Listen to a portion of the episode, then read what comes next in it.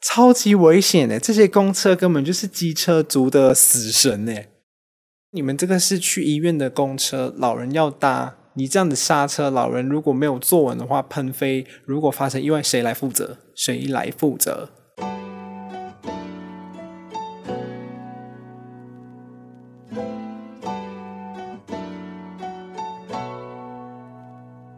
欢迎来到万磁王，我是田山竹。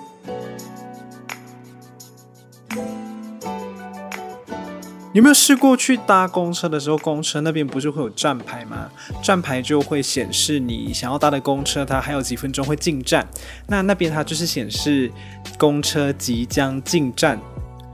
你等了差不多三五分钟，它都没有进站，然后你也没有看到公车经过，它就跳成二十六分钟。有没有试过这种经验？到现在都还是觉得很神奇。有时候从 Google 上面去搜寻出来的时刻表，或者是在那种公车 App 上面的时刻表，也会遇到这样的问题。真的都不知道问题到底出在哪一个环节。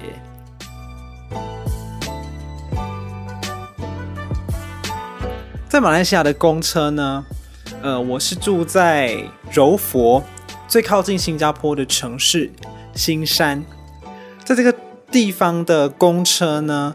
呃，我不太确定现在有没有，至少在我呃来台湾之前，多年前在搭公车的时候，公车是没有办法哔卡的，所以我们在上公车的时候都是投线的方式。一来，这些公车他们都不准时，因为马来西亚的公车有各式各样不同的公司，他们并没有因为有不同的公司而形成良性竞争，他们是一个。就是大家一起比烂，看谁可以烂吃。所以只要你稍微好一点点，就会很多人喜欢搭你的车。可是没有人去统合，所以也不会有什么时刻表可以让我们参考。而且更讨厌的是，你如果要坐公车，你的车来了，上车之后，时间到了，他不会开走，他是要等到公车坐满人。或者是没有坐满人，可是他已经等很久，他不能再等下去的时候，他才开走。所以你搭公车根本就没有办法控制你的时间。还有很讨厌的就是以前呢、呃，高中的时候，我们如果没有在学校坐学生车回家的话，你就必须要自己搭公车。有时候很幸运，你去到公车站之后，有车来，马上上车，他人也差不多满了，马上开走就可以回家。不然呢，有时候就等了半小时、一小时。一台你想要搭回家的公车都没有，然后他一来就连续两台一起来，他们真的是很不会去做好那种时间上的分配安排啊，说我们分散开来，你先载一批，我载一批，他们很没有这种沟通的精神呢，我就觉得很糟糕哎。而且啊，马来西亚的公车，以我这个新山这边的公车为例子的话，其实有一个很特别的事情，可能呃在台湾比较少会看到这样的事情。就是我们的公车有公车站，不过公车站跟公车站之间的距离远到不行，他们也没有去增设一些公车站牌，在至少在我的城市，我还没有什么看过公车站牌。然后你要怎么下车呢？就是你随时叫他停，他就停。以山竹住的地方来说呢，在我的家跟会有公车经过的大马路之间有一个很大的水沟，这个水沟大到需要有一个小桥可以让你过去，就是你不能够双脚一开跨就过去的那种水沟。然后因为这是很长的呃一整条路跟里面很长型的一个住宅区，所以在这个大水沟上面它会有很多个小桥，就是每隔一小段路就会有一个小桥。这个小桥就有点像是我们的公车站牌，只要你在下一个小桥到达之前，呃，按铃示意你要下车，它就会停在那个桥旁边。然后，所以你搭公车的时候，有可能这个桥下了一批人，到下一个桥的时候又下一批人，再下一个桥又下一批人，很可爱。以前呢，我们在初中的时候吧，跟一般初中同学一起要去聚会。然后大家那时候还没办法开车啦，马来西亚可以开车的年龄大概是在十七岁，所以我们大概高二、高三的时候，大家出门就很尝试用开车的方式。在初中，呃，台湾人叫做国中的时候呢，那时候我们要去吃火锅，一群朋友刚去，可能看完电影、逛完街之后，我们就要搭公搭公车去嘛。搭公车来的时候呢，人就很多，然后就很挤。我就有一个朋友呢，他就被别人挤得要死哦，挤得要死。好不容易上车之后呢，呃，那时候他他的手机拿在手上，然后上车之后呢，那那一波拥挤的人潮结束之后呢，他手上的手机就不见了，很强诶，那个。小偷他就是前面给你挤挤完之后从后面下车，我朋友就说难怪我们在上车很拥挤的时候，那个司机一直叫大家赶快上车，赶快上车。原来就是他也知道会有发生这样子的事事情，所以呢，呃，如果大家有机会，我觉得机会蛮渺茫的啦。你们来马来西亚呢，要搭公车的话，要呃在公车上面如果要使用三 C 产品的话，要非常小心。呃，我们这边我们的家人朋友啦，都会宣导说，你平常在马来西亚走路或者是搭公共交通的时候，不要玩手机，因为很怕有人骑机车经过，这样直接抢，就是抢到你受伤，手机都给你抢走，很危险哦。在台湾这边呢，搭公车我最讨厌的一件事情就是司机的技术很烂。可是司机的技术就很强，这很矛盾。怎么样讲很烂呢？呃，之前我下班之后要搭公车去健身房运动嘛，然后那边就有一个公车，我要搭六零六的公车，那是一个从万芳社区要去荣总台北荣民总医院的公车。技术烂的部分就是在他们的刹车。我不知道哎，很多不只是公车啊，还有计程车，刹车技术的烂，就是他们都等到很靠近的时候才踩急刹，所以你在公车上会有那一种，呃，牛顿的运动定律，就是惯性嘛。他一踩急刹的时候，你整个人会很向前，这时候你必须要盯住自己的核心啊，抓好把手啊，然后要站好一些，靠在栏杆上面靠好了，你才不会整个人飞出去。我觉得这样子超级危险。就算你抓你的手把，你真的是你那个施力点没有抓好，你都整个人会喷飞。而且我觉得那一台公车更要命的是，因为它是从万方社区要去荣民总医院，是要去医院呢。是通常这种要去医院的公车上面应该会有比较多的老人在搭，所以有老人搭的公车，它又。呃，开车的技术这么烂，这么危险，我真的觉得超级要不得。你看，老人你老了之后，你可能肌力退化，特别是说很多老人的核心其实是很差的，所以才会有那种很多老人跌倒啊，呃，就是一跌下去就很严重啊，然后就病危在床的这种新闻，我就打去投诉。打去的时候，你知道公车都会有那种哦，你可以打来这边给我们投诉啊什么，打去也没有人接。然后我好，我忘记我是留语音还是写 email 了，就是跟大意，就是跟他说，哎，你们这样子开车很危险哎，而且司机的脾气又坏，哈、司机脾气坏，等一下我再讲，很危险，因为你们这个是去医院的公车，老人要搭，你这样子刹车，老人如果没有坐稳的话喷飞，如果发生意外，谁来负责？谁来负责？不过我唯一想到他们想要赶这种急刹，因为他们在开那个车的时候是，呃，没有车没有站牌的时候，其实是开超级快的。超级快的话，你很容易错过站牌，你很容易呃遇到红灯的时候，你就要很快的呃停下来，不能超出红灯，不然就会被开单嘛。也因为这样子的关系，所以台湾的很多公车他们都比较可以在可能我们在 App 上面。看查时间，或者是在站牌上面查时间，通常都来得很准时。我觉得这是唯一可能的原因。在台北市这边呢，跟其他的县市不一样的是，哦，台中也有啦，就是会有那一种公车专用道。公车专用道根本就是路上的捷运 MRT。这个公车专用道，它可以让你的呃公车。不需要去跟其他的车子塞在车龙里面，所以很快嘛。这就是为了要鼓励大家可以多搭公车啊，比较省时，你不需要去塞车，上下班时间塞在车龙里面。不过呢，这个车道之前山竹在呃机车的那一集 podcast 里面就有讲到说，超级危险的，这些公车根本就是机车族的死神呢，因为他们会呃有一些路段，它不是说每一个路段都会有。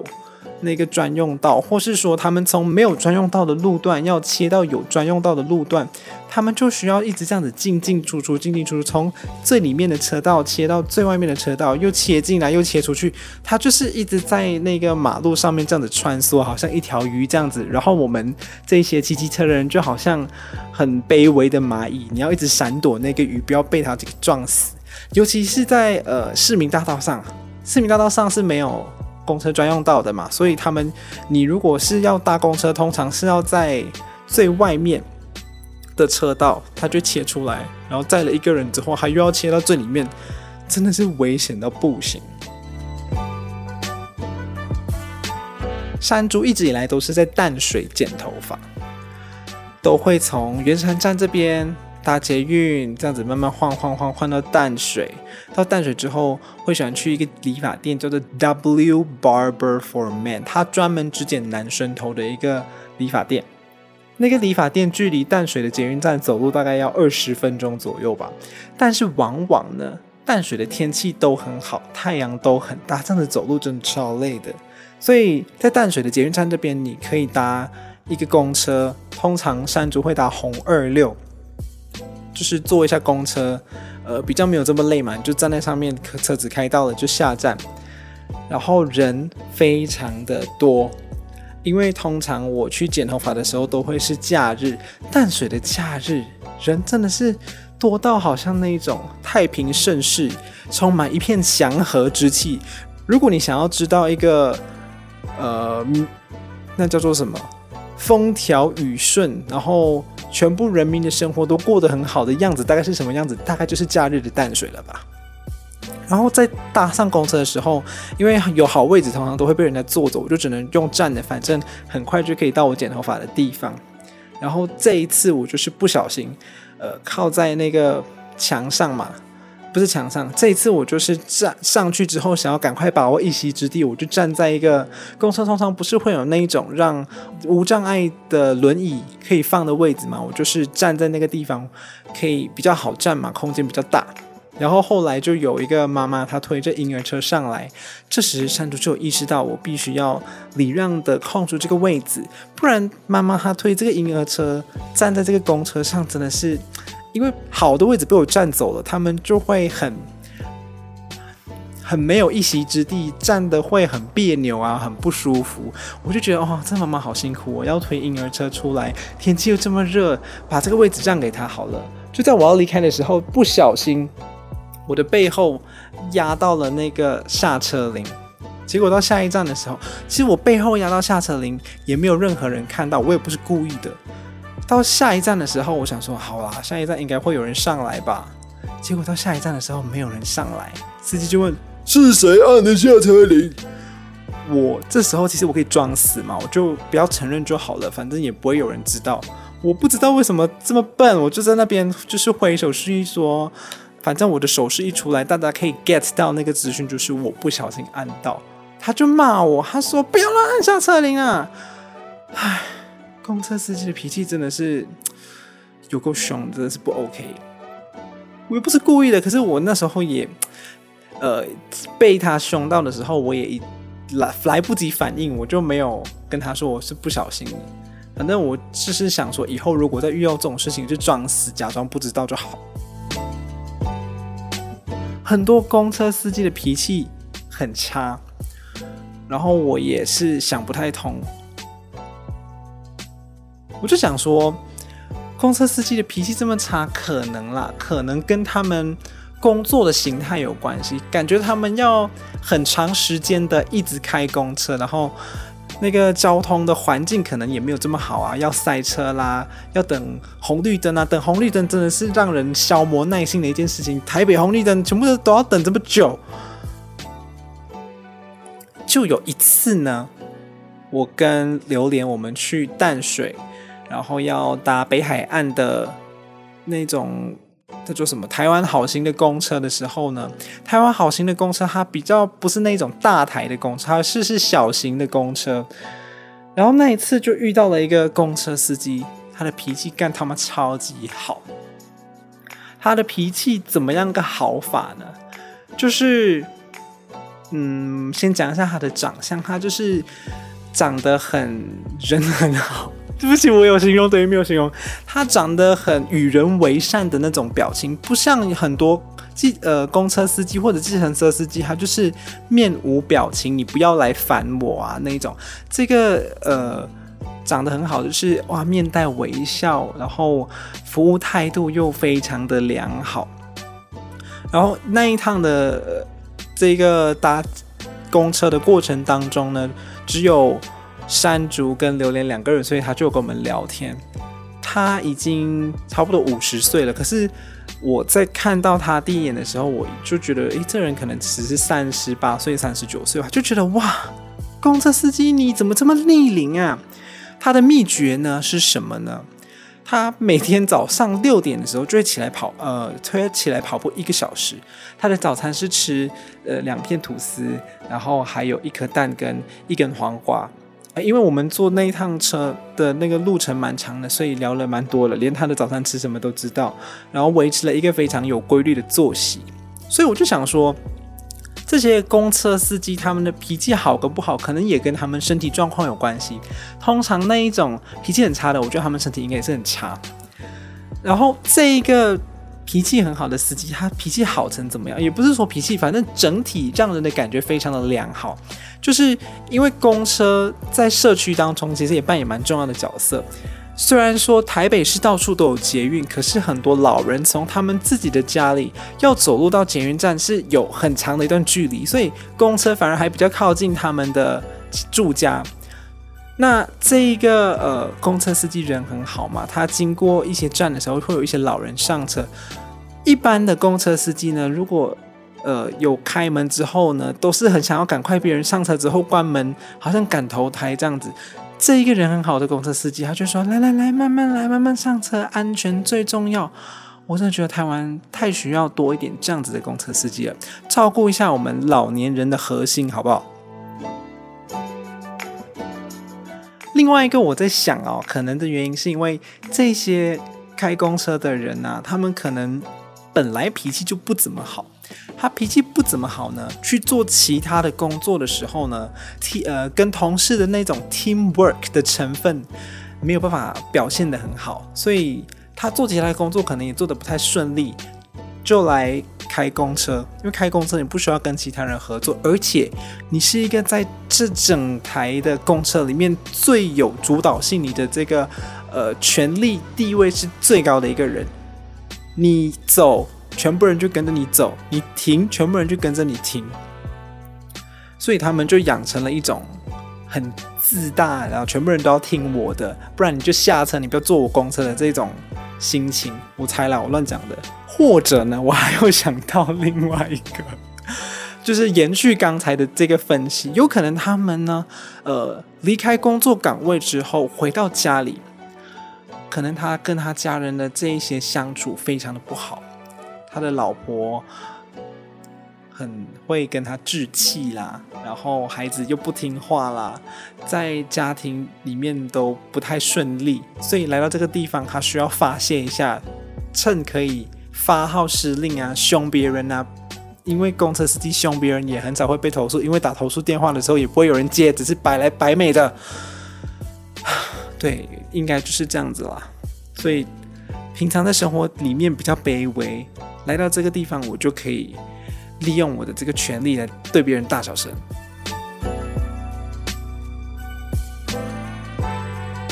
在最近几年。搭公车的时候，有时候会遇到女的司机，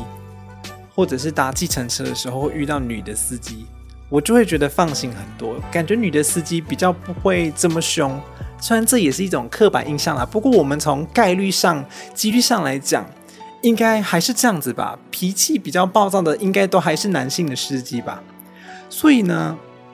谁说女生不能做大事呢？蔡英文可以做总统。然后，呃，公车司机的女生服务态度也比较好，让人比较搭的公车不会有那种心理压力。我就是喜欢女生的司机啦。